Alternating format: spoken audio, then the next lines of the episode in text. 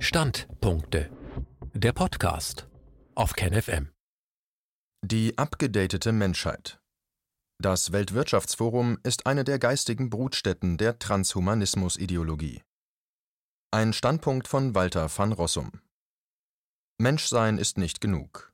Die heute lebenden Exemplare seien unzulänglich, unvollständig so die geläufige Auffassung derer, die sich anschicken, den Menschen mittels einer Fusion mit der digitalen Technik auf eine höhere Stufe emporzuhieven. Nachdem im 19. Jahrhundert Gott für tot erklärt wurde, maßt sich im 21. Jahrhundert eine kleine Avantgarde gottähnliche Macht an. Die Angehörigen dieser Eliten wollen nicht mehr länger die Gebrechlichkeit, die Vergänglichkeit der menschlichen Physis hinnehmen und sich selbst zu einem höheren Wesen transformieren. Das von Klaus Schwab gegründete Weltwirtschaftsforum ist eine der Brutstätten dieser vor menschlicher Hybris triefenden Denkschule. Ein Ausschnitt aus der Gedankenwelt derer, die in Davos ein- und ausgehen, lässt tief blicken. Ein Exklusivabdruck aus dem Buch Meine Pandemie mit Professor Drosten von Walter van Rossum. Die Runde eröffnet ein Statement von Klaus Schwab, Gründer des World Economic Forum WEF. Schwab sitzt auf einem Sessel, der zu schweben scheint. Von ferne erinnert er an den von dunklen Visionen getriebenen Colonel Kurtz in dem Film Apocalypse Now von Francis Ford Coppola. Schwab erklärt: Zitat Die Covid-19-Krise hat uns gezeigt, dass unsere alten Systeme nicht mehr für das 21. Jahrhundert geeignet sind. Sie hat einen grundlegenden Mangel an sozialem Zusammenhalt, Gerechtigkeit, Inklusion und Gleichberechtigung gezeigt, Jetzt ist der historische Augenblick da, nicht nur um das eigentliche Virus zu bekämpfen, sondern auch um das System gemäß den Bedürfnissen umzuformen, die im Zusammenhang mit Corona entstanden sind. Wir haben die eine Wahl, passiv zu verbleiben, was dazu führen wird, dass viele Trends, die wir heute sehen, verstärkt werden. Polarisierung, Nationalismus, Rassismus und am Ende eine zunehmende soziale Unruhe mit Konflikten. Aber wir haben eine andere Wahl, wir können einen neuen Gesellschaftsvertrag ausarbeiten, der vor allem die nächste Generation integriert. Wir brauchen einen globalen Neustart. Wir müssen alle Teile unserer globalen Gesellschaft mobilisieren, wir dürfen dieses einzigartige Zeitfenster nicht verpassen. Wir können unser Verhalten ändern, um wieder in Harmonie mit der Natur zu sein, und wir können schauen, dass die neue Technik der vierten industriellen Revolution in bester Weise verwendet wird, um uns ein besseres Leben zu gestalten. Zitat Ende. Danach schickt UN-Generalsekretär Antonio Guterres seine wärmsten Grüße und besten Wünsche zum Auftakt des großen Neustarts. Klimawandel, Ungleichheit und die Gesetzlosigkeit des Cyberspace müssten ein Ende haben. The Great Reset versteht die Tragödie der Pandemie als einen Weckruf. Zitat Es ist unausweichlich, dass wir unsere Welt neu erfinden, neu gestalten, neu beleben und neu ausbalancieren. Zitat Ende. Charles, Prince of Wales, sieht das ganz ähnlich wir haben eine riesige Chance, etwas Gutes aus dieser Krise zu machen. Ihre beispiellosen Schockwellen könnten die Menschen empfänglich machen für große Visionen des Wandels. Auch die Chefin des Internationalen Währungsfonds, Kristalina Georgieva, sieht in der Krise eine Chance für eine grünere, gerechtere Welt. Und so sehen das eigentlich auch all die anderen, die hier zu Wort kommen, vom Vertreter der Bank of China über den Chef von Mastercard bis zum Vorstand von BP. Man kommt aus dem Staunen nicht heraus. Ein Dutzend wahrhaft mächtiger Global Leaders gibt zu Protokoll, was unser einer seit geraumer Zeit denkt, die Welt ist aus den Angeln. Die Probleme sind nicht mehr zu kontrollieren, doch darüber hinaus rufen sie zur Revolution auf, mühselige und beladene aller Länder, vereinigt euch mit uns. Bleiben bloß ein paar Fragen offen. Wo liegt die Bastille, die es zu stürmen gilt? Wie demoliert man sie? Und schließlich, wie sieht das kommende Paradies eigentlich aus? Sie arbeiten seit vielen Jahrzehnten an dieser Agenda, sagt der Moderator zu Schwab und fragt ihn, wie es nun weitergehe. Und dieser dekretiert, wichtig ist, die Denkweise zu ändern, man müsse die Kurzfristigkeit hinter sich lassen und er führt aus, Zitat, wir werden jetzt eine recht hohe Zahl von Taskforces starten, um alle die Themen zu untersuchen. Und wir werden alle diese Ideen den in Davos versammelten Menschen, den Führern aus Wirtschaft und Politik präsentieren. Wir werden Davos sehr offen halten, wir werden unsere über 10.000 globalen Shaper auf der Welt mobilisieren, um einen Doppelgipfel zu organisieren, um kontinuierlich mit den in Davos versammelten Menschen zu kommunizieren und interagieren. Zitat Ende. Er verspricht, alle Menschen auf Erden, die eine Stimme haben und die besonders innovative Ideen zur Verbesserung der Lebensbedingungen haben, einzubinden. Die 10.000 globalen Gestalter bilden ein Netzwerk aus 438 Hubs in 150 Ländern. Ein Shaper ist unter 30 Jahre alt. Hubs bestehen aus Teams junger Menschen, die durch gemeinsame Werte vereint sind, Inklusion, Zusammenarbeit und gemeinsame Entscheidungsfindung. Gemeinsam schaffen sie Projekte und Wandel für ihre Communities, alles in Diensten des World Economic Forum. Der Prince of Wales sekundiert, wir haben es geschafft, einige Leute auf unsere Seite zu ziehen, aber bei weitem nicht die Mehrheit des privaten Sektors. Aber ich denke, dass der private Sektor der Schlüssel ist. Sharon Burrow, Generalsekretärin des Internationalen Gewerkschaftsbunds in Brüssel, ist sich sicher, dass viele Regierungen auf ihrer Seite seien. Das Denken in kurzen Fristen funktioniere nicht mehr, doch wie bringt man die Unternehmen dazu mitzumachen? Oder müssen wir einigen Vorständen die Hände auf die Herdplatte legen? Die Zustimmung aller Unternehmen wäre tatsächlich ein schier unlösbares Problem, gäbe es da nicht die Corona-Pandemie. Wie sagte Klaus Schwab anlässlich der Vorstellung des Great Reset-Projekts, diese globale Pandemie hat auch wieder gezeigt, wie sehr wir miteinander vernetzt sind. Wir müssen ein funktionierendes System intelligenter globaler Zusammenarbeit wiederherstellen, das strukturiert ist, um die Herausforderungen der nächsten 50 Jahre zu bewältigen.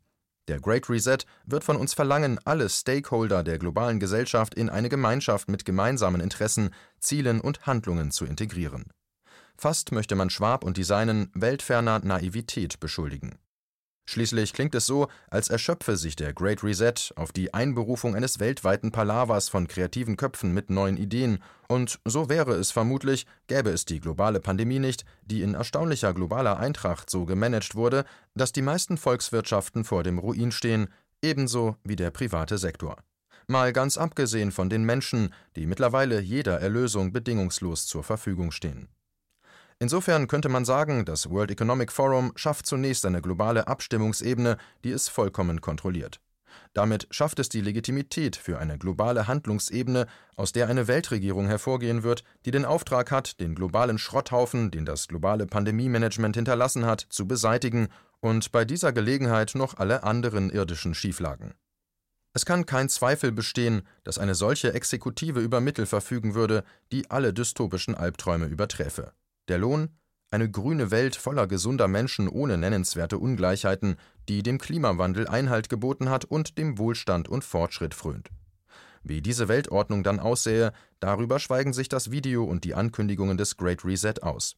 Davon vermittelt jedoch das Buch Covid-19 The Great Reset, das Anfang Juli 2020 auf Englisch erschienen ist, einen Vorgeschmack. Die Autoren sind Klaus Schwab und Thierry Malheré. Der Franzose Mallaré hat jahrelang das Forum in Davos organisiert und ist der Gründer des Global Risk Network des World Economic Forum.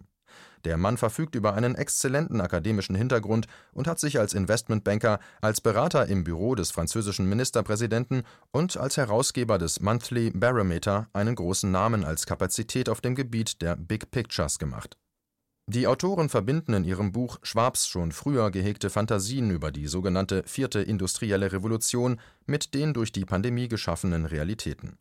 Konsequent verstehen sie Covid-19 als das Ereignis, das die Notwendigkeit eines Resets allen evident gemacht hat, und sie sehen die pandemische Lage als Chance, den Übergang in das Zeitalter der vierten industriellen Revolution zu beginnen es ist ein seltenes, aber enges Zeitfenster, um unsere Welt zu reflektieren, neu zu interpretieren und neu zu starten. Das Buch hat drei Teile. Macro Reset handelt von Ökonomie, Technologie und Global Governance. Micro Reset untersucht die Folgen für Industrie und Unternehmen. Individual Reset befasst sich mit dem neuen Individuum.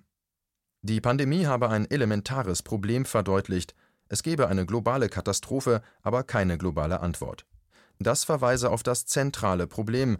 Zitat Daher besteht die Sorge, dass wir ohne angemessene Global Governance bei unseren Versuchen, globale Herausforderungen anzugehen und darauf zu reagieren, gelähmt werden. Zitat Ende. Das gelte nicht nur für den medizinischen Kampf gegen die Pandemie, sondern auch für die Folgen, die auf uns zukommen. Hunger, Armut, Arbeitslosigkeit und Flucht werden biblische Ausmaße annehmen. All diese globalen Herausforderungen können nicht im nationalen Rahmen gelöst werden, sondern nur durch eine globale Führung. Kurz, Global Governance steht im Zentrum aller anderen Probleme. Dieses Big Picture klingt eher wie ein Nachruf. Zitat Das 21. Jahrhundert wird höchstwahrscheinlich eine Ära ohne absoluten Hegemon sein, in der keine Macht absolute Dominanz gewinnt.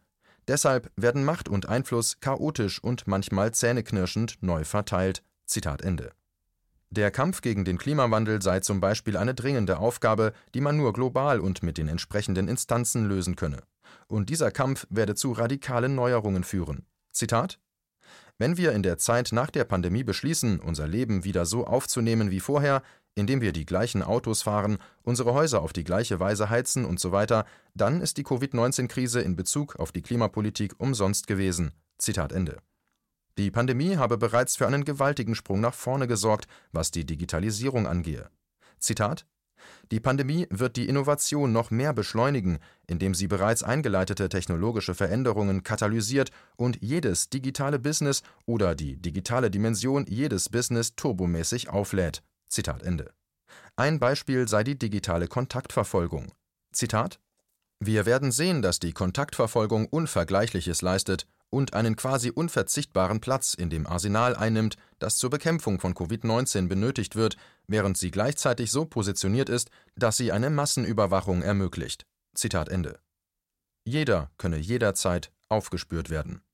Aber es sei klar, dass das nicht auf freiwilliger Basis funktioniere, wenn die Menschen nicht bereit sind, ihre eigenen persönlichen Daten der Regierungsbehörde, die das System überwacht, zur Verfügung zu stellen. Natürlich werde niemand solche Systeme nach der Krise einfach aufgeben. Das Risiko der Totalüberwachung sei real, räumen die beiden Visionäre ein, aber leider unvermeidlich. Nach Beendigung der Pandemie werden vermutlich viele Vorstandschefs glauben, man könne weitermachen wie zuvor. Offenbar übersehen sie, dass Business as usual an Covid-19 gestorben ist. Die Arbeitswelt wird einfach anders aussehen, man arbeitet auf Distanz, ersetzt persönliche Treffen durch virtuelle, überhaupt wird die Digitalisierung alle Arbeitsvorgänge durchdringen. Künstliche Intelligenz und Roboter bieten sich als natürliche Alternative für Menschen an. Zitat Die Technologien der vierten industriellen Revolution sind tatsächlich verstörend, disruptiv, sie stellen die bestehende Art und Weise des Wahrnehmens, Rechnens, Organisierens, Handelns und Ausführens auf den Kopf. Sie stellen völlig neue Möglichkeiten der Wertschöpfung für Organisation und Bürger dar. Zitat Ende. Die Auswirkungen der Pandemie haben verheerende Folgen für die Individuen. Aber auch hier gelte die Pandemie als Chance zu verstehen.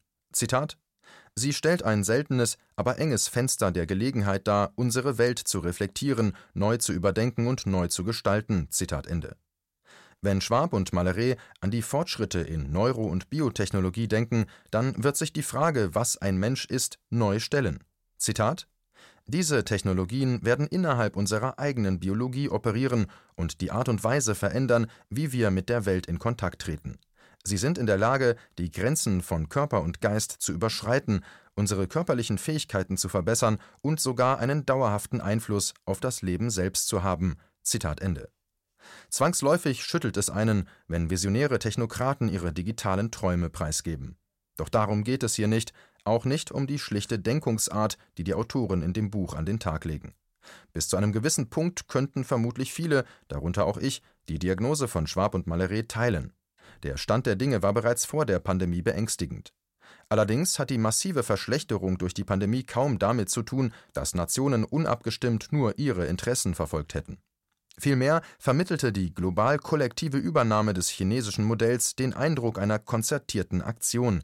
Erst dadurch entstanden die wahrlich irreparablen Folgeschäden, erst das führte die bereits vorher bestehenden Systemschäden an den Rand des Kollapses und darüber hinaus.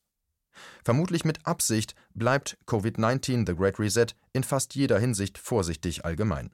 Global Governance definieren die Autoren als Prozess der Zusammenarbeit unter transnationalen Akteuren mit dem Ziel, Antworten auf globale Probleme zu geben. Es umfasst die Gesamtheit von Institutionen, Richtlinien, Normen, Verfahren und Initiativen, durch die Nationalstaaten versuchen, mehr Vorhersehbarkeit und Stabilität in ihre Reaktionen auf transnationale Herausforderungen zu bringen. Das klingt nach diplomatischem Oberseminar, aber nicht nach einer starken Global Governance, die in der Lage wäre, die beschriebenen Probleme zu lösen. Dieser Beitrag erschien zuerst bei Rubicon, Magazin für die kritische Masse. KenFM ist crowdfinanziert und unabhängig. Leiste deinen Beitrag zu freier Presse und unterstütze unsere Arbeit finanziell. Wenn du zukünftig keine Beiträge verpassen willst, abonniere den KenFM Newsletter und installiere dir die KenFM App für iPhone und Android. Weitere Informationen auf kenfm.de/support. Hallo Community! In diesem Video möchten wir euch das Thema Bitcoin ans Herz legen. Wir werden euch erklären, was Bitcoins sind, wie man damit bezahlen kann und welche Bedeutung diese Währung für KenFM hat. Viele von euch haben sicher schon von Bitcoin gehört oder nutzen es sogar privat. Wie ihr KenFM mit Bitcoins unterstützen könnt und warum das für uns aktuell sehr wichtig ist, verraten wir euch jetzt. Das ist ein Bitcoin. In Wirklichkeit existiert so ein Bitcoin aber gar nicht. Es gibt ihn nur virtuell im Internet als digitale Währung in einem digitalen Konto. Bitcoin ist eine sogenannte Kryptowährung, die bekannteste weltweit. Man kann damit via Computer oder Smartphone einkaufen, spenden oder sich gegenseitig Bitcoins zuschicken. Bitcoins kann man wie Währungen oder Edelmetalle zum aktuellen Wechselkurs kaufen, verkaufen oder von Freunden zugeschickt bekommen. Einzige Voraussetzung ein E-Wallet, zu Deutsch eine elektronische Geldbörse. Das ist ein Account oder Konto, über das man Bitcoins empfangen oder versenden kann. Wie ihr wisst, nutzen auch wir bei KenFM schon seit ein paar Jahren Bitcoin, damit wir im Notfall auch finanziell unabhängig bleiben können, zum Beispiel von Banken, die uns nicht mehr mögen. Da viele Banken mit unserer Berichterstattung nicht einverstanden sind und nicht im Zusammenhang mit KenFM genannt werden möchten, kam es in den letzten Monaten so weit, dass uns gar keine Bank mehr mag weshalb wir leider damit rechnen müssen, vom kompletten IBAN-Zahlungsverkehr ausgeschlossen zu werden. Deshalb der Appell an euch, beschäftigt euch jetzt schon mit der Funktionsweise von Bitcoin, damit ihr uns auch im Notfall trotzdem weiter unterstützen könnt. Alles, was ihr dafür tun müsst, ist, eure bisherige Unterstützung in Euro einfach in Bitcoin an uns zu senden. Dazu legt ihr einfach eine kostenlose E-Wallet an, wandelt einen Betrag eurer Wahl in Bitcoin um und sendet uns diesen an unseren Bitcoin-Account. Den Link findet ihr unter jedem unserer Beiträge sowie unter diesem Video. Alternativ dazu könnt ihr aber auch diesen QR-Code mit eurem Smartphone scannen. Übrigens, eine detaillierte Schritt-für-Schritt-Anleitung haben wir zum Nachlesen für euch schon einmal vorbereitet. Ihr findet sie auf canfm.de/bitcoin. Ob Bitcoin oder Kryptowährungen wirklich die Zukunft des Geldes sind, wissen wir nicht. Aber vielleicht ist das bald unsere einzige Option, so unabhängig wie möglich und vor allem ohne Bankkonto für euch in Zukunft weiterhin freien und unabhängigen Journalismus machen zu können. Wir hoffen sehr auf eure Unterstützung und sagen jetzt schon tausendmal Danke. Euer Team von KenFM.